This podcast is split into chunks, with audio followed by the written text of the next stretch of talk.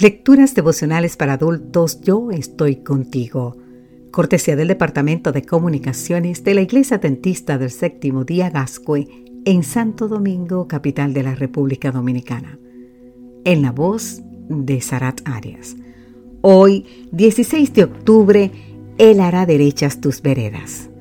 Proverbios capítulo 3, versículos 5 y 6 nos dice, Confía en Jehová con todo tu corazón y no te apoyes en tu propia prudencia.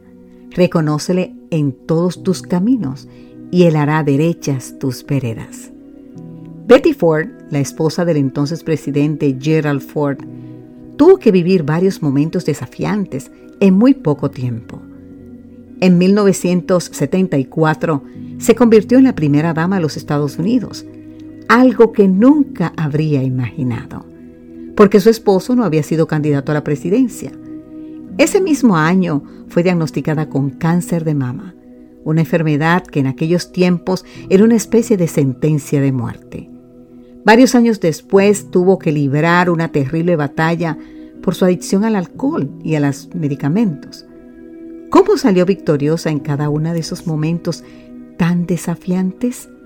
Ella dice que en todos esos momentos en que las cosas parecían no estar bajo su control, Recordó un pasaje bíblico que su esposo le leyó poco antes de asumir la presidencia de los Estados Unidos. Y está en Proverbios 3, los versículos 5 y 6. Dice, que fue nuestra cita bíblica en principio, confía en Jehová con todo tu corazón y no te apoyes en tu propia prudencia. Reconócelo en todos tus caminos y él hará derechas tus veredas. La confianza en Dios no es asumir una actitud de resignación, es una virtud activa que nos impulsa a echarnos a los pies de nuestro Padre Celestial y a no depender de la sabiduría que creemos tener. Es aceptar nuestras limitaciones y creer que Dios tiene el control de todo lo que nos está ocurriendo. Por supuesto, esa confianza se manifiesta en una vida que obedece y respeta lo que Dios nos ha pedido. ¿Cómo puedo decir que confío en el Señor cuando me niego a hacer lo que Él me pide? Querido amigo, querida amiga, precisamente cuando estamos dispuestos a poner en práctica la voluntad de Dios, Él está listo para cumplir la promesa. Hará derechas tus veredas.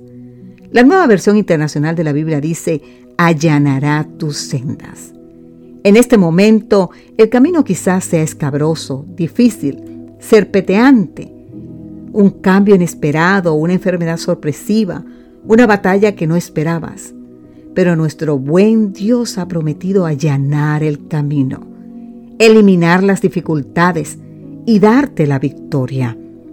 Que el Señor se encargue de allanar tu senda indica que Él es soberano y controla las circunstancias. Que lo que ahora parece un camino intransitable, con su ayuda se convertirá en el viaje más edificante de tu vida. Querido amigo, querida amiga, nueva vez, aunque tu camino luce intransitable, confía. Dios va delante de ti, guiándote tu viaje hacia el reino de los cielos. Que Dios hoy te bendiga en gran manera y recuerda que Él, el Señor, hará derechas tus veredas. Amén.